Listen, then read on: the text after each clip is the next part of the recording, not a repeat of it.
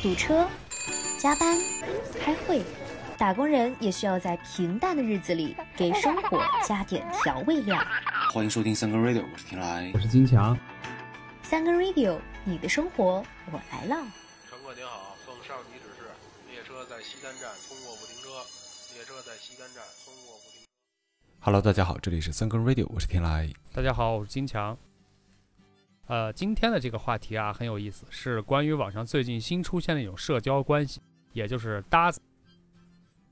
对，什么叫搭子呢？网上这个有一种解释啊，就叫人与人规律性的结伴进行活动的一种关系，非常学术啊。嗯但是这个说俗一点，就是这个很容易让人想到这个上学的时候下课，哎，女生要结伴上厕所这么一个现象。对对对，所以啊，这个为什么要结伴上厕所呢？为什么又会出现这种尿搭子呢？俩男的相约上厕所，感觉就很奇怪，为什么女的就可以呢？对，这个问题也确实困扰我挺久啊，所以我就在网上搜了一下，他是这么解释的，分了几个层面啊。从心理层面分析，一起上厕所会更有安全感，哦，就是有一个人能带着纸，对就是有一个人兜底儿啊，叫喊救命也可能声音大一些。从社会层面分析，排队呢嗯。会让人焦躁不安，感到孤独，而女生上厕所的时候确实容易出现这种排队现象，结伴儿呢会减少孤独感，这个情况就和男生是不一样的，就是很少遇见男男厕所要排队啊。男厕所要排队，女厕所就估计炸了。是从思维的角度分析啊，就是嗯。男生或者是男性啊，更注重目的和解决，对，去厕所就是上厕所嘛，对吧？而姑娘们呢，则啊是啊，姑娘们则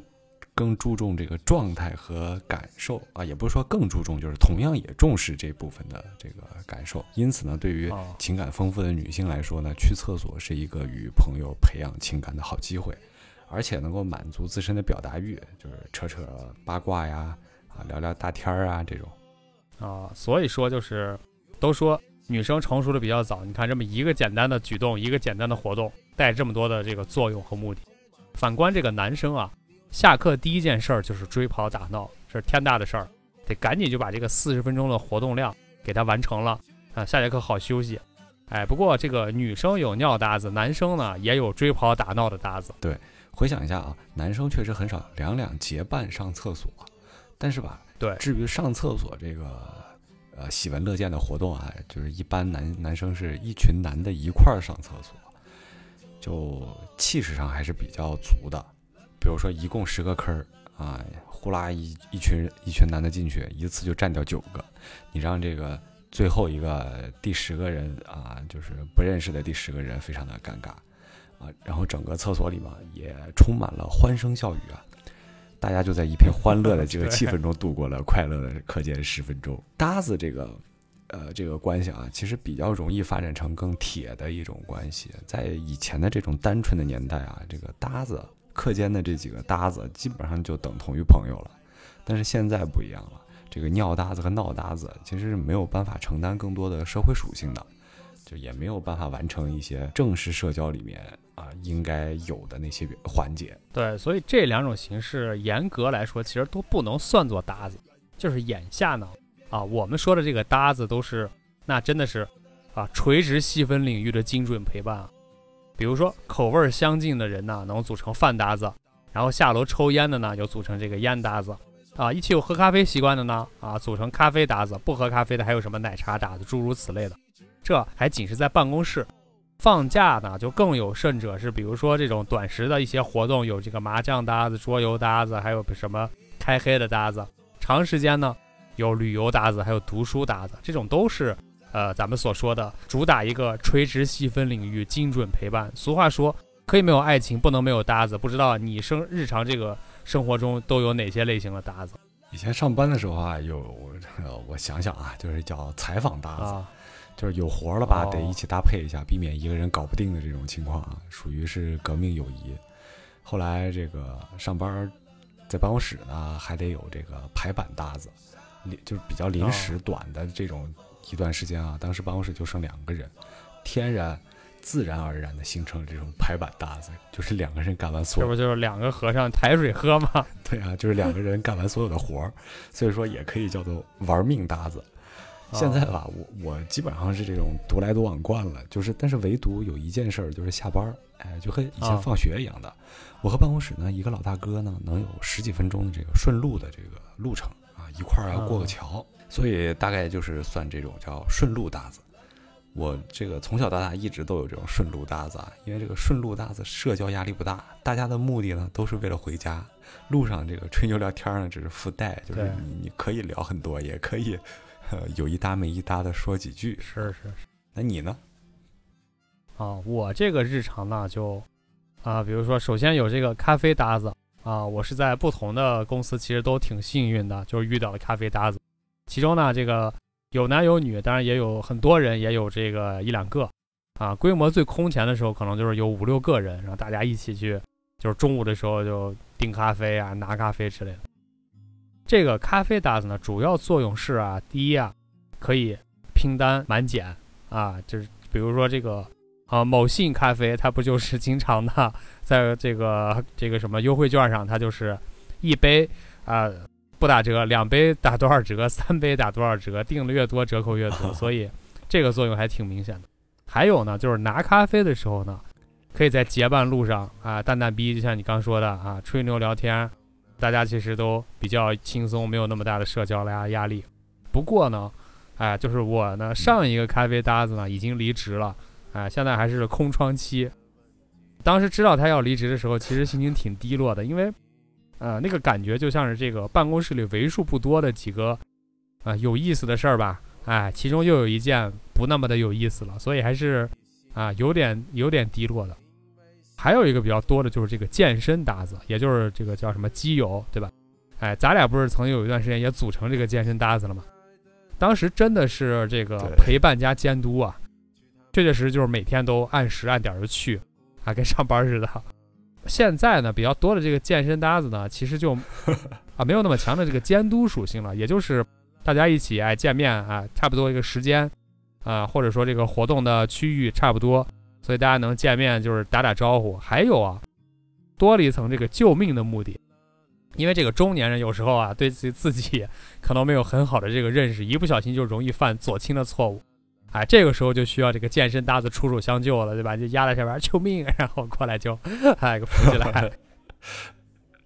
是这个这个保命还是比较重要啊。哎，是是是，像你刚刚说的这个咖啡搭子、奶茶搭子以及呃还有外卖搭子这一类，确实比较有趣。大家既可以在某一项特定的活动里面形成一个同频的效果，然后缓解一些社交压力，而且还能打破一些社交壁垒。咱们之前也聊过很多期这个关于社交的话题嘛，什么社牛啊、社恐啊，对吧？像这个确实是可以帮助嗯大家去解决一些社交的这个问题的，然后又可以在真金白银上获得实惠，这个就非常提提倡了啊。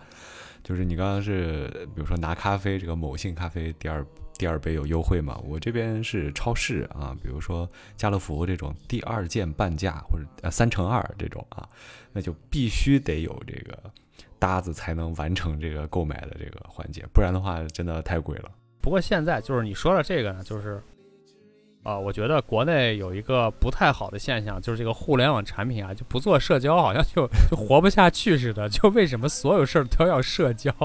就是想让你多买嘛，这个所以说如果有搭子能帮助大家在真金白银上获得优惠啊，获得这个节省，其实是不错的，我觉得挺好。刚你你你还说那个健身啊，就是咱咱当年的这个健身搭子是真是充满回忆。不过你可能是真的在健身，因为效果上是体现出来了，对吧？你是真的真的在健身。你看我当时，我到现在这种整个的这个 成果的这个反馈啊，就就证明我当时真的健身并不是太用心啊。我反正是反而是对于这些什么摘椰子呀、举空心砖呀，或者是买甘蔗汁啊这些。呃，健身附带的这种活动更有动力，所以说咱们以前这个搭子的这个属性呢，其实不算是完全精准垂直的，而是就是求同存异啊，存在非常非常多样性。啊，我觉得咱们这种啊，就叫搭子可能有点简化了啊，真的不是搭子，那真的就是 叫什么梁梁山泊好汉，对吧？其实，在“搭子”这个词儿出现之前呢，我是听说过一个类似的这个说法或者叫称呼吧，叫做 Office Wife，大概意思就是说你会在办公室里呢有一个跟你关系是更加亲密的，或者说与其他同事相比呢啊更近的一个人。但是呢，他绝对不是咱们说的这种办公室恋情啊，而且他也不仅限于这个性别，因为他叫 Office Wife，但其实可能是男的，可能是女的啊。而且，呃，比较重要一点，他就仅仅是在办公室里，下班以后，呃，可能就不会再联系了。这个就其实挺符合咱们刚说的这个搭子的一些特点啊。只不过这个 Office Wife 这名字就显得有点暧昧，资本主义色彩比较浓重啊，咱就需要狠狠的批判它。对，除了这个 office wife，还有什么 office husband？、哎这个是职场才能诞生的一种非常奇怪的这个社交现象，确实是符合他搭子的特点了。你想啊，一个班儿至少是八小时吧，一天三分之一的时间这都得在一起，而且也都知道，这一个办公室里面不可能人人都是非常好相处的，也不一定人人都是这个脑子清醒的，所以说。当你找到自己在办公室里面非常对胃口的这样一个人的时候，就很难不会和他有更多的这个交流也好，呃，互动也好。办公室的这种这种友，就是这种友谊吧，这种这个搭子啊对，很难说之间了解的这个程度啊，可能甚至都会超过家庭成员。我觉得这个名词吧，资本主义色彩确实比较重，因为本身就是来自美国。美国那个 CNN 的有一篇文章就解释过啊，这个 office wife 或者 office husband 是一种没有承诺的直接亲密关系。你看啊，这个就就非常资本主义啊，连承诺都没有。对，就是，但是呢，就是这种关系可能在职场中会帮助别，就是帮助大家会更容易获得成功。其实它的原因其实很简单，就是因为两个人之间的这种熟悉啊、信任啊等等一系列的这种关系，转化为更高的工作效率。对我，我觉得还有就是，除了这个转化工作效率之外，还有就是两个人在一些信息上啊，这种呃关于这个事儿的这些认知上呢，可能也会有一些互补和提升吧。但是这个搭子呢，也不是那么亲密无间啊。呃，一般脱离了这种固定的场景，搭子关系就就会消失啊。比如说，还是这个健身搭子啊，我现在锻炼是在公司内部健身房，就是其实也在公司楼里吧，啊，有几个这种认识的、相熟的健身搭子。但是如果你出了健身房，在公司的其他地方，比如说食堂啊或者电梯上碰到，你还会觉得有点怪怪的，就是那种，哎，这个穿上穿上马甲不认识你了。对你这么说，我也就想起来，我高中的时候有一个，也是一个顺路搭子啊，那个那个大哥比我大一届，我俩回家顺路是只有小半年的时间，就不是一直都顺路啊，就是，嗯但是那小半年期间啊，就刚开始三四个月一过啊，就，呃，应该说感觉已经比较熟了，就是能聊的话都已经聊的差不多了。对就但是呢，就即即便是那样的情况下，就有一次在教学楼里面遇到啊，我是认愣是没认出来。现在回想啊，可能要不然就是没背书包，所以说不太认识。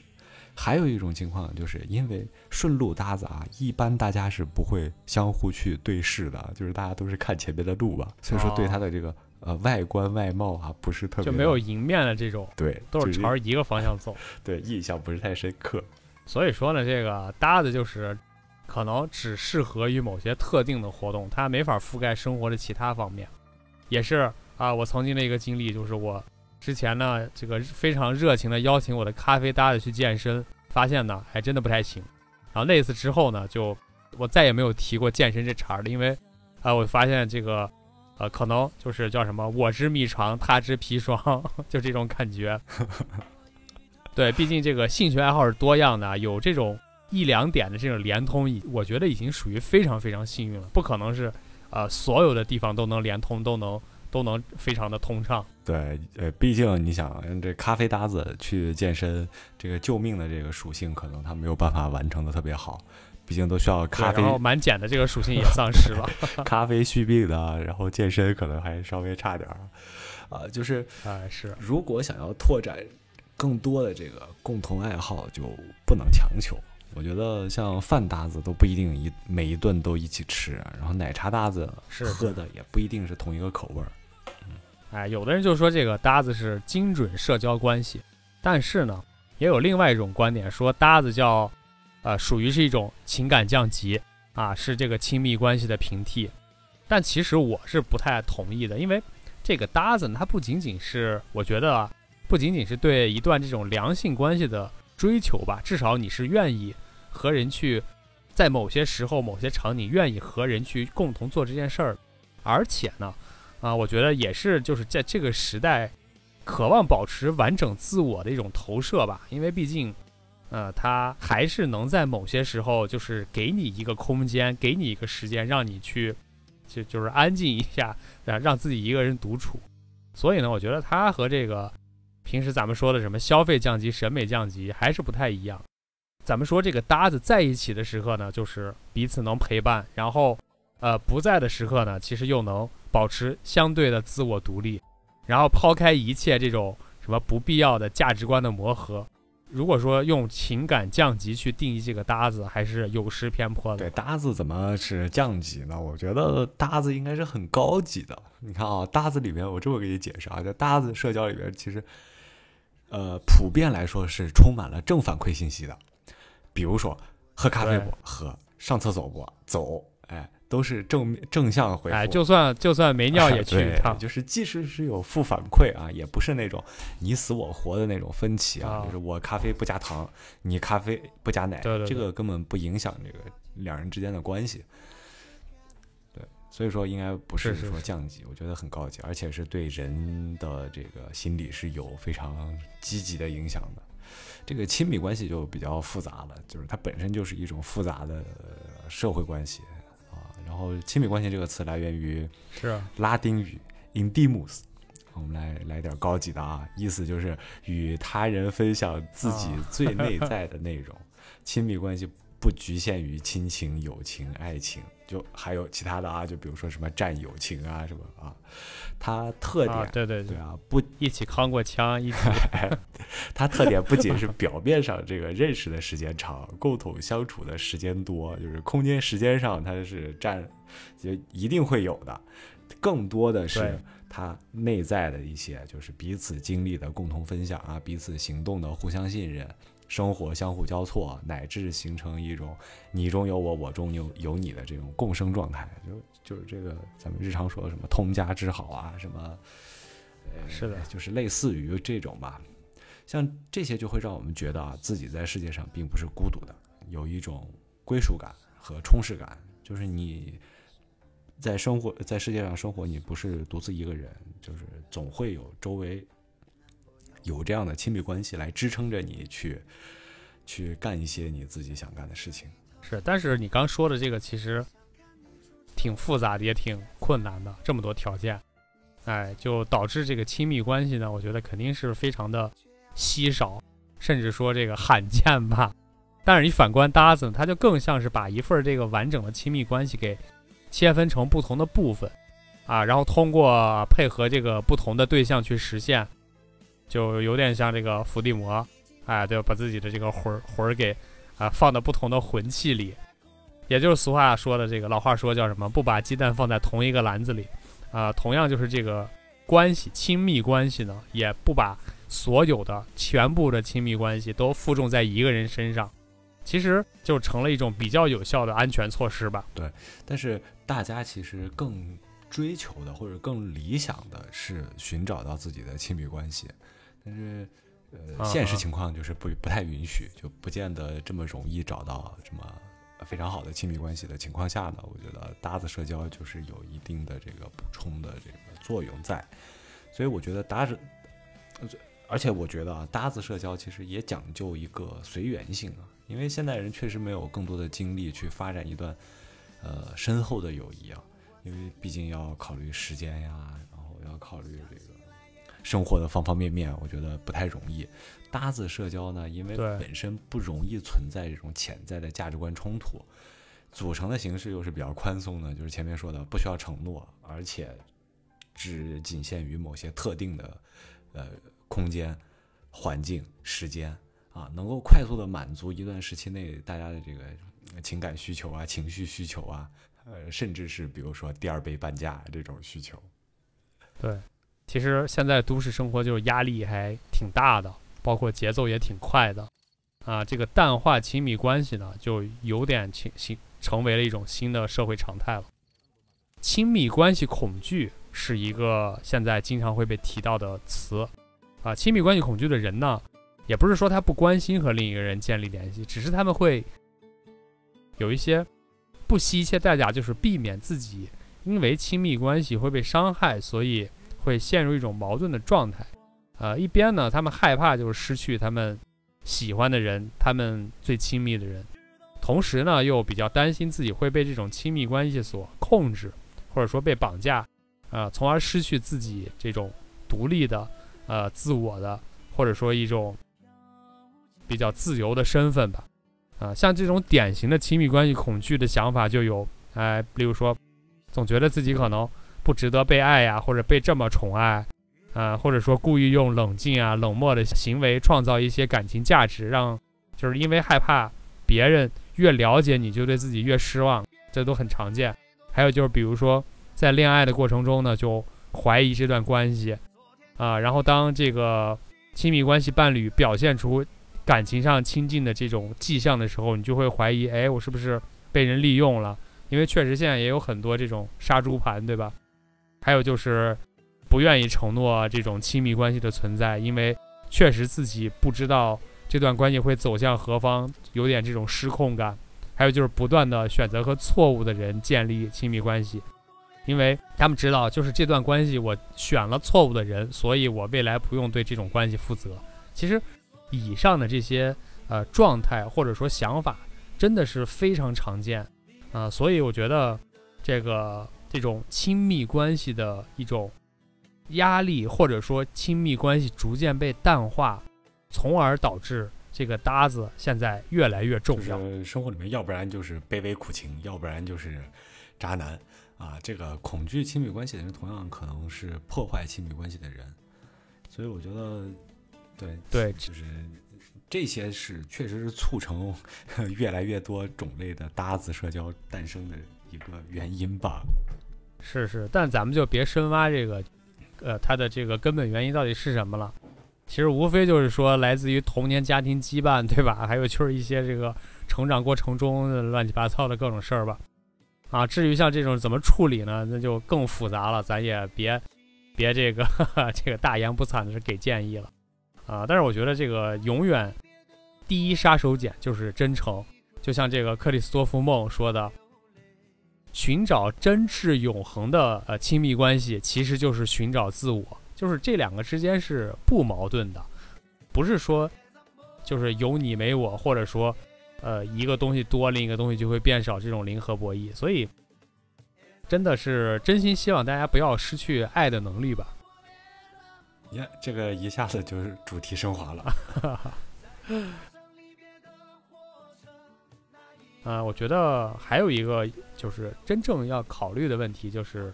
啊，我们最终最终是需要的是什么？啊，我觉得既不是这种灵活的多变的搭子，也不是，呃，稳定的亲密关系。其实最重要最重要的是需要去能直面孤独，因为孤独这种事儿啊，它，它不仅仅是一个这种状态，一种心理状态。它还是全人类需要面对的一个事实，它就是存在的，而且是一个非常严肃的哲学问题。就是无论是哲学还是宗教，其实都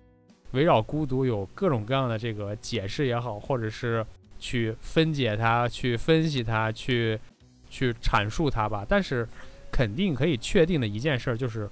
孤独这件事儿上呢，其实我们并不孤单。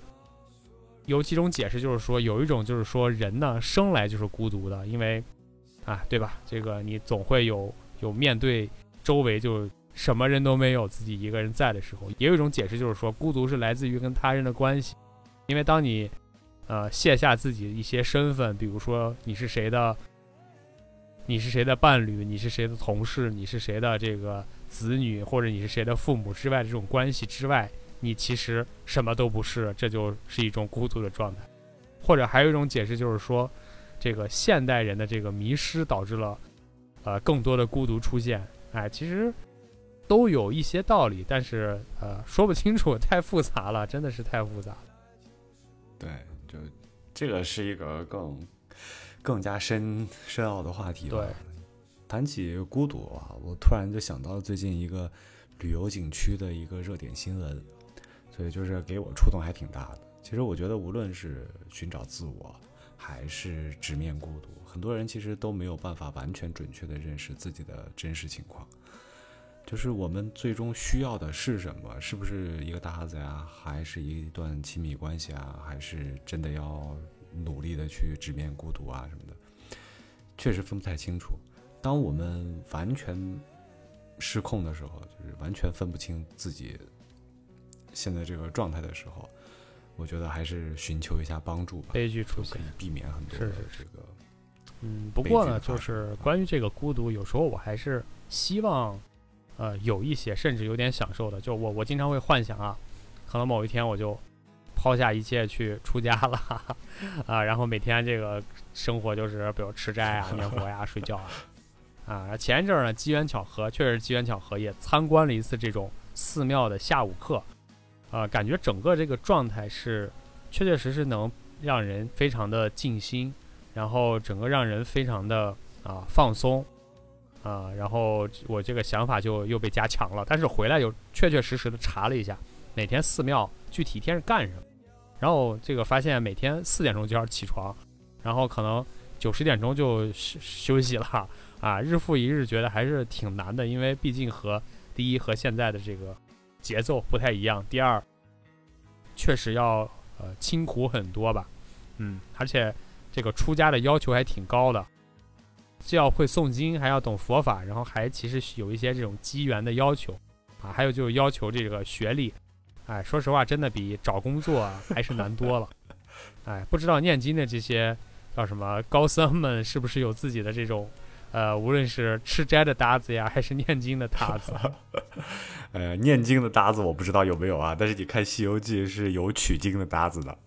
哦，是本是本期的三个 radio 我们就聊到这里吧，我们下期再会。是是，希望这个在人生路上呢，都能找到自己的取经搭子。咱们下期再会，拜拜拜拜。